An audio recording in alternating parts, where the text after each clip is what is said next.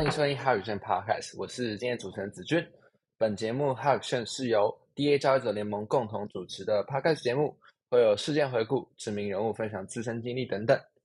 好，那如果说你有就是看这一集的简介，或者是说我们 IG 上面的发文，你会发现一件事情，就是哎，今天就是没有其他的邀请来宾，然后就作为一个主持人。那其实这算是一个全新尝试啊，就是呃前阵子我在我的 IG 跟我 Telegram 频道里面有发一些哦，就是大家想要听怎么样的 Podcast，然后里面从搞笑啊到呃就是可能说一些事件回顾分享，然后或者是说呃邀请名人，然后到一些经验分享以外呢，呃其实最多人投的竟然是经验分享。那我想说就说哦那。既然说我们这边的话，其实一直有在做访谈嘛，那不如就穿插一些经验分享的部分，然后就是可以来看一下大家的回馈怎么样。那如果说你有兴趣的话，就是觉得哦，这个这样子的节目很好，这样子的单元还不错，那你可以在这 podcast 底下留个言啊，或者是给我一些 feedback。那这样子的话，未来的 podcast 才会越来越好，对啊，那。这边现在聊到好的，就是大家应该是有发现，是说哦，我们 How Exchange Podcast 呢，大概在五月到六月之间，其实稍微有停止更新一段时间呐。那呃，简单来说，就是那阵子我真的有点忙，就是我在回台湾，我一直吃，就是跟一些 Web 三啊或者链圈啊币圈的人吃饭，然后都都吃的还不错，可能就吃一些 Omakase，或者是吃一些就是蛮好的餐厅，然后让我自己越来越胖。那也是蛮高兴能够回台湾见到这些，就是无论是新朋友、旧朋友，或者是说网友，就是有有的是说，哎，之前这一年我在美国这这一年时间，然后可能中间认识的人，然后终于见到面这样子，那其实蛮开心的。但是也谢谢大家赏脸了，嗯，就是认识很多人，也听到还蛮多有趣的事情，所以其实这也是蛮高兴一件事情。而如果你是吃太多的话，就是要减肥嘛。那我最近。就是就 是跑去充值的那个那个什么健身房的一周的那个一一周的那种呃周周的那种 day pass，然后花了七百五十块，然后去强迫我自己健身。好，反正就是有点像是一个简单的，先跟大家闲聊一下，那就是也顺便 update 一下还有现在的现状，然后也顺便 update 一下我自己的现况。那呃，反正就是如果真的喜欢这类的内容的话，就是欢迎大家就是在 Pocket 底下留言了。好，那我觉得就是其实说这种交易静态分享，那我今天主要是想要讲说，就是对一些职业操盘手，就是说，哎，你以操盘当做职业、当做想法的一些经验分享。那听完之后，就是其实这我有点像这样，有点像劝世，就是说，哎，不要每个人都把操盘当做是一个终身目标这样子，因为我觉得它其实相对来说门槛比较高，然后要注意的东西蛮多的。那我觉得在聊聊今天之前的话，我觉得可以先聊聊最近的新闻好了，就。我觉得是说新闻其实也蛮重要，那新闻是有点像盘面的催化剂，就是说，哎，你在一个盘面，你可能在上下震荡的时候，你需要一个催化剂把它推出这个范围，然后让价格产生一些价格行为，然后让它去变化。所以其实简单来聊聊最近的新闻好了，就是最近的话，其实我觉得比较有趣的，就是 FTX 的用户索赔网站，它可以去查询你里面有多少余额这样子。那这这个是蛮重要的，因为。其实前阵子 FTX 事件的时候，其实困住了还蛮多所谓币圈的流动性，就是说币圈其实还蛮多呃顶尖操盘手啊，还有一些机构的钱全部都被困在 FTX 里面。那这样子被困住之后呢，他们他们导致说币圈整个资金其实是有一个紧缩的状况，就是流动性越来越少嘛。那你就发现说，哎，最近币安的挂单部或者是一些交易所的挂单部，其实是比之前牛市或者甚至说熊市前半段时间来说的话，其实是相对还蛮薄的。所以我觉得是说，FTX 这件事情，其实其实如果说真的，哎，如愿以偿，它能够重重新偿还的话，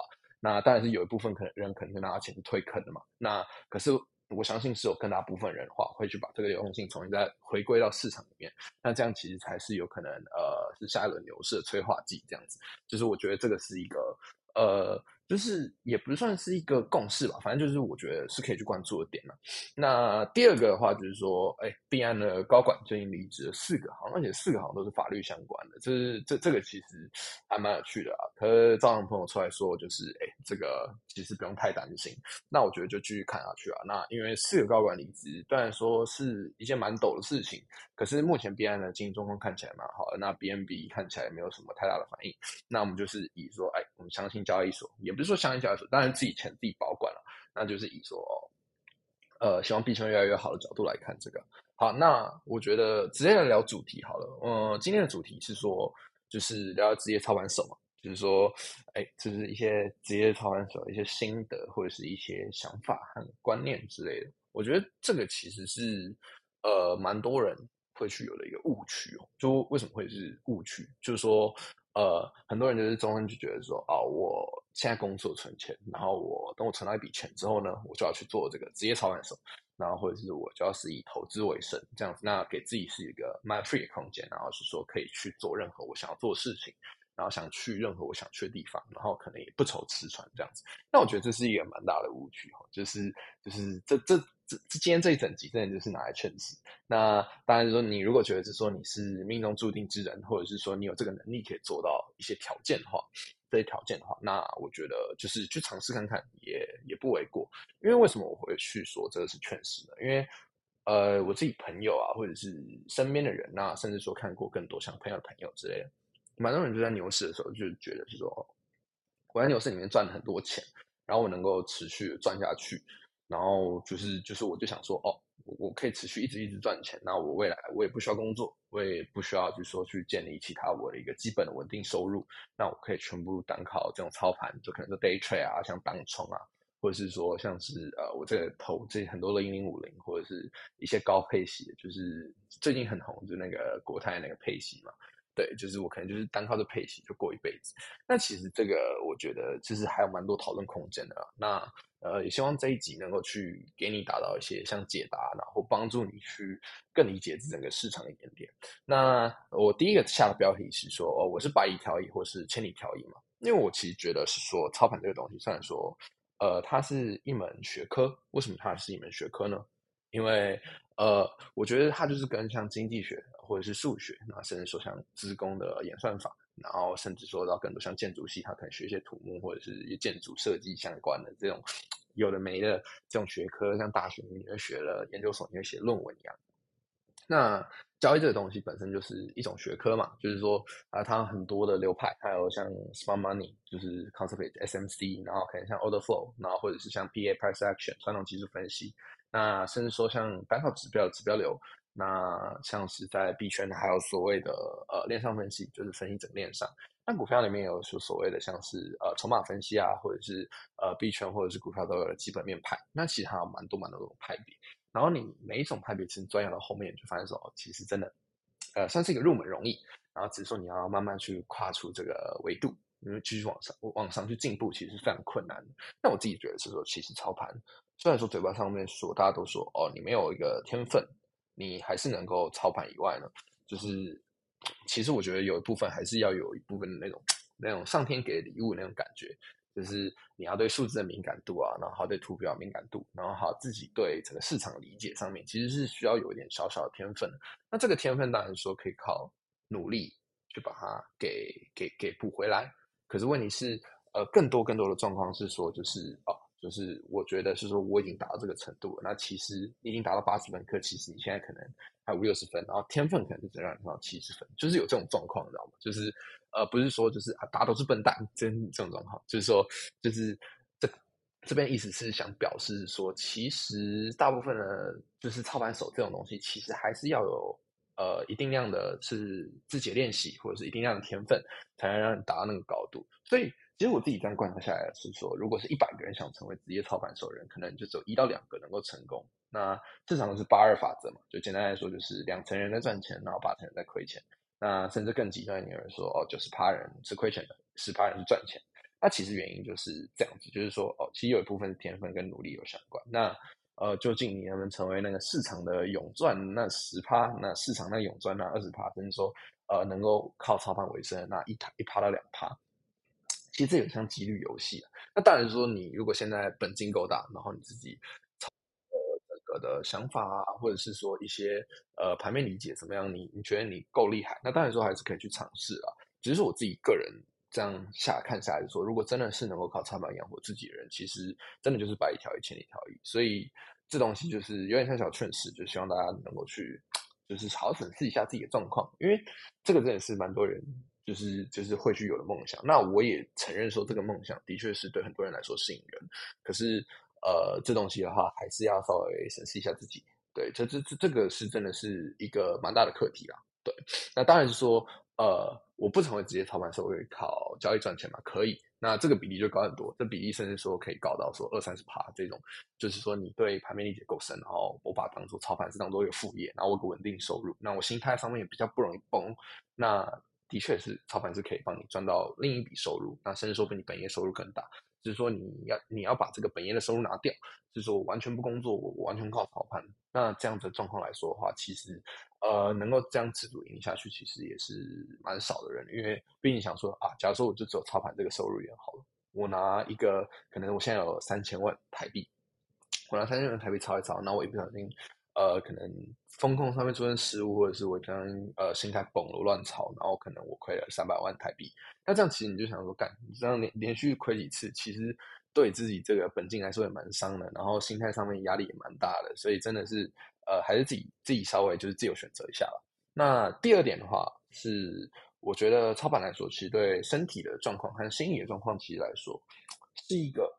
呃，还蛮大的负担呢。就是就是呃，就某一方面来说的话，我我知道还蛮多人不知道我之前的事情啊。这边简单来说一下，就是我大概在二零二零年、二零二一年的时候，其实是呃有超到就是一个蛮大额的程度。就是那个时候其实因为是牛市嘛，那蛮好翻本的啊。那个时候操盘的金额大概是呃大概是五百万美金到七百万美金之间，那大概是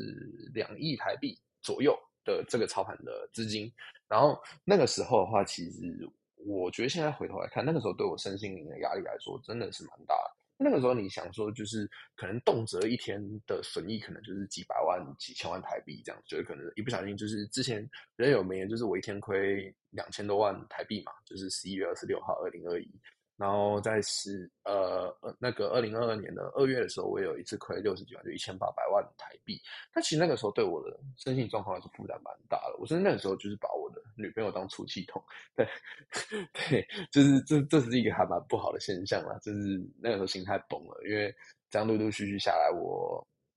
我我我这样几天就是就是一个月左右，我大概亏了大概两百万到三百万美金，就是差不多七千万到八千万。那那时候我真的心态真的炸掉，就是我印象真的还蛮蛮深刻的，就是就是就是对心理来说压力还蛮大。但是重点是说，你操盘这个东西，就是说你可能相对来说你花在盘面上时间还多一点，你就要一直去盯着那个 trading view 图表啊，或者是盯着一些呃数据的发布啊。那其实有时候就是发布的时间可能就是。呃，三更半夜啊，或者是一些盘面会动的时间，可能也是呃半夜，或者是说一些比较奇怪的时间点。那这样其实对睡眠来说的话，压力很大，然后在心理上面压力很大。就想说，哎，那个时候其实对我来说，好收入源也就只有操盘，所以就会觉得说，哦，完蛋了，就是如果我这边炸了，那我是不是未来就没收入？那我觉得这就是一个呃操盘手要去面对的一个心理压力哦，就是说。哦，究竟是说，就是其实坦坦白来讲，说操盘这个东西，本质来说就是还是赌博。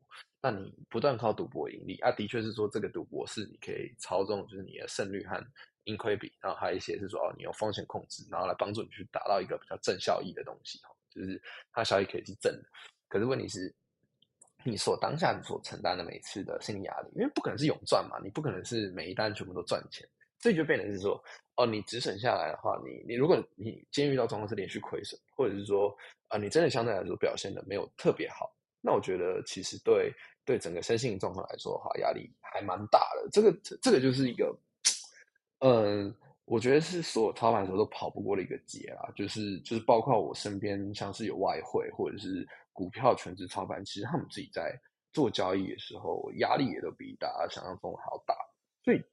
这个东西就是不要去轻忽，是说当你的收入源就只有你的操盘的时候，那你那个所承承受的心理压力和身体的负担啊，这个东西可能不是一个小东西。那其实下来来说的话，会蛮大。那当然是最主要是说你一直盯盘很容易胖啊，就是会去吃一些有的像什么便当啊，或者是呃狂吃那些油炸食品。那因为那个时候就很好叫嘛，你就可能要吃个麦当劳或吃个肯德基。然后美国 Popeyes 嘛，然后你可能吃一次吃一次吃一次，然后就为了省时间，就是哦，你同时你可能又要盯盘，你可能同时又要去说，哎，你要只有自己个人生活要过，然后你可能就是这样累积下来的话，真的蛮容易胖的。那你就发现说，哦，币圈的真的全职操盘，或者是说哎股票就全职操盘，真的大家都发福不少。从全职操盘前，全职操操盘后，就是每个人都像被卡车碾过去一样，全部都胖了一圈这样子，对啊。所以这个身心状况，我觉得也是一个可以去注意的点。那对吧？就是相对来说的话，其实，呃，这个对大家来说的话，也是一种伤害。那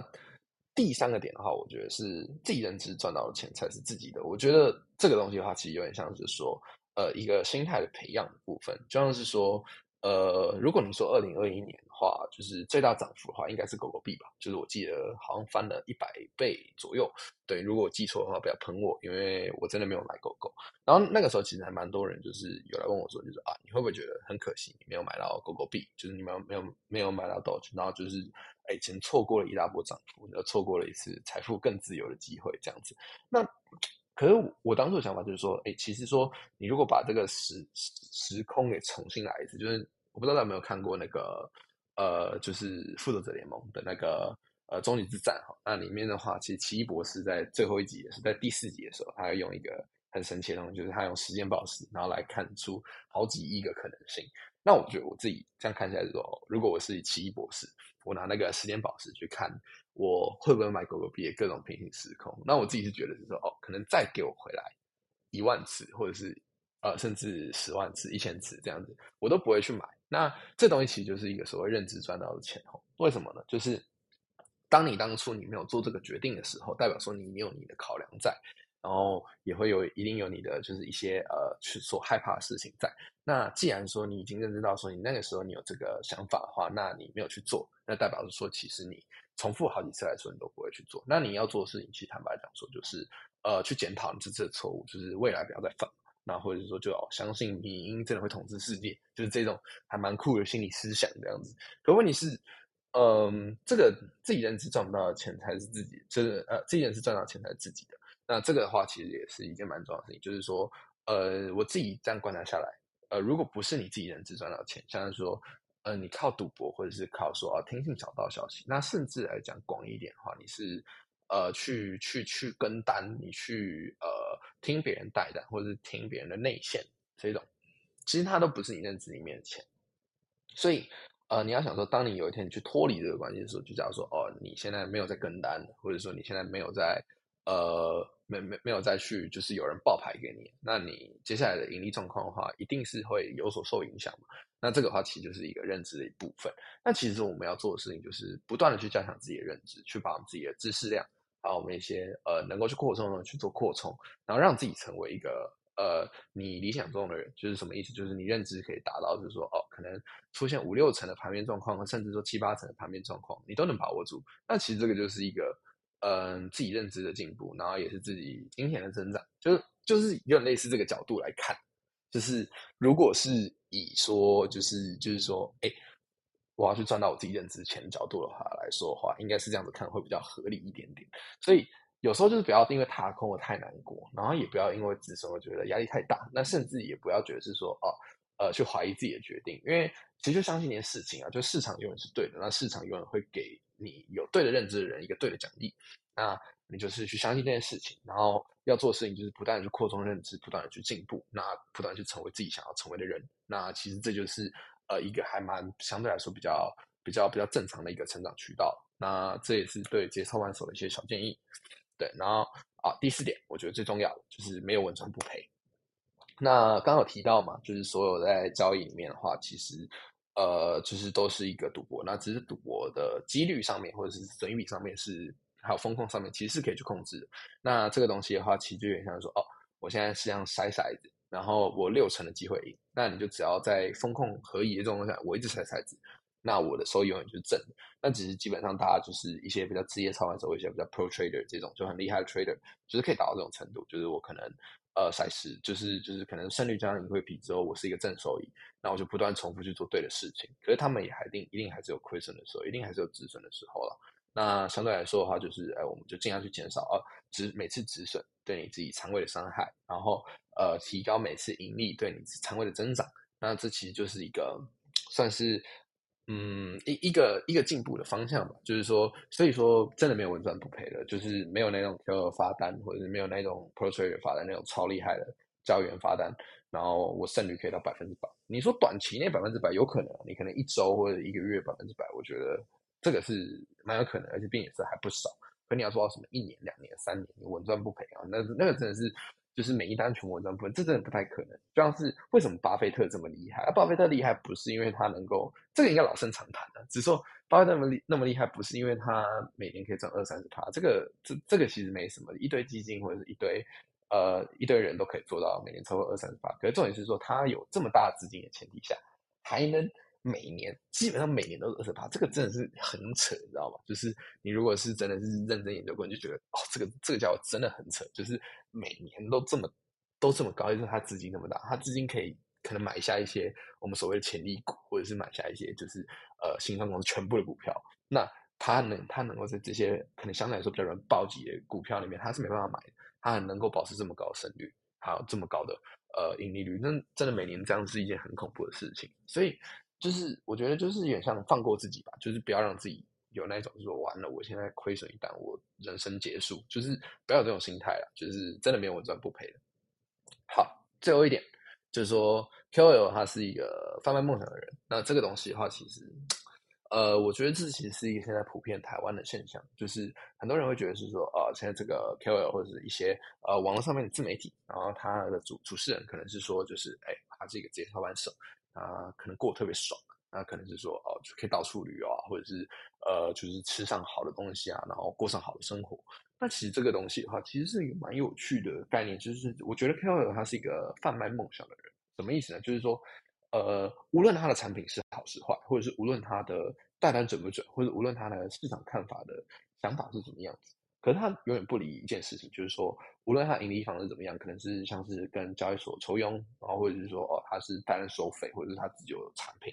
以外，他其实都是贩卖他的梦想。什么意思？就是说，呃，当大家看到的时候，就觉得是哦，这个人很厉害，我想要成为他的样子，就是这这这就是一个目标，就是我我想成为他那样，我想跟他一样到处旅游，我想跟他有自由时间。我想跟他一样，是说不愁吃穿，然后想吃自己想吃的东西，想买好的东西给我的家人，想买我好的东西给我女朋友。然后他能做到，那我跟着他，我就能做到。那其实这个是一个蛮有趣的概念，是说，其实我们就陷入一个误区，就是说，也是包括爹在内，包括我在内，就是说，其实我们也就是把自己的东西包装起来，然后是说，哎，就送给你，是说，哎，你你要不要？就是说，你要不要拿去？是说，哎，这个东西是你的梦想，就是简单来说，讲讲白点，就是套一句话是你生我梦，你的生活，我的梦想。然后你要不要买单？那其实大部分人都买单了。那当然不是说这个行为不对，这行为其实的确是有很大部分可以增增长自己的认知。因为毕竟说有些人是真的蛮有料的，就是说你可以从他身上学到很多东西。像是 NG 啊，就是就是我们的 DA DA 交易者联盟里面另外一个合伙人，那他其实知识量就非常大。那我每次跟他交流的时候，我觉得自己也都有学到呃蛮多东西。那当然是说这些东西的话，就是就是说不是说要完全拒绝，而是说。我觉得这边要传达观点是说，你如果真的想往职业操盘的路上走的话，你招子要放亮一点。就是呃，这些的资讯其实非常庞大，那有蛮多团队、蛮多 KOL 的，那他提供资讯也是五花八门，提供的产品也是五花八门。那可以呃，我觉得就是不断的去，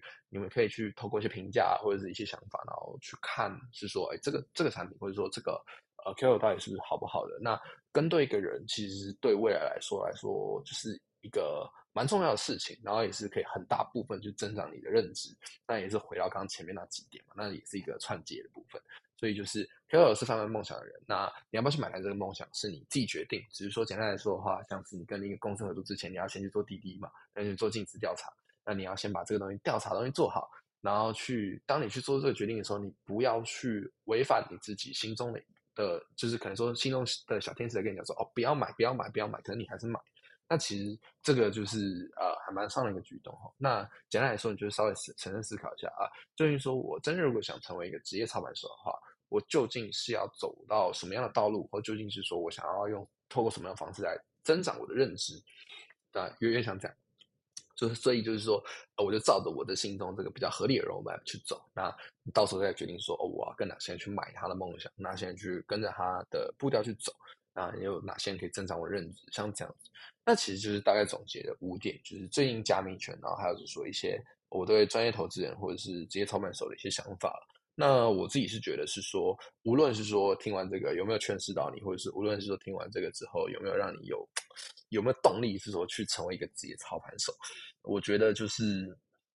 呃，就看个人了，看个人。那当然是说，就是就是希望说这些资讯对你有帮助。那这这种 podcast 算是一种新尝试啊，就是也是希望大家能够去呃听完之后，能够对自己的知识啊或者各方面上面都有一点小帮助，然后也是提升一下大家的呃就是经验分享的部分。那希望说这个东西不要太枯燥乏味。那如果说你觉得这东西很好的话，那也可以给我点 feedback。那以后的话也会再多加一点这些内容。那如果你觉得这个内容的话不好的话，那呃我也可以，就是你也是欢迎留言给我。然后我这边的话也是会把一些 feedback 整理起来。那如果真的是太老塞了，我可能讲的太烂，那我们未来也是把这种节目取消，其实也蛮简单的。对，那就回到访谈的样子。那当然是说，可能下次下下次之后就会回到访谈，那有像穿插的部分。那如果说有兴趣的话，也欢迎就是帮我订阅一下我的 podcast，或者是多听一下之前的呃我们的一些访谈的内容。那如果说你真的真的真的很想要，就是就是对我们很有兴趣，对我们团队很有兴趣的话，那也欢迎是说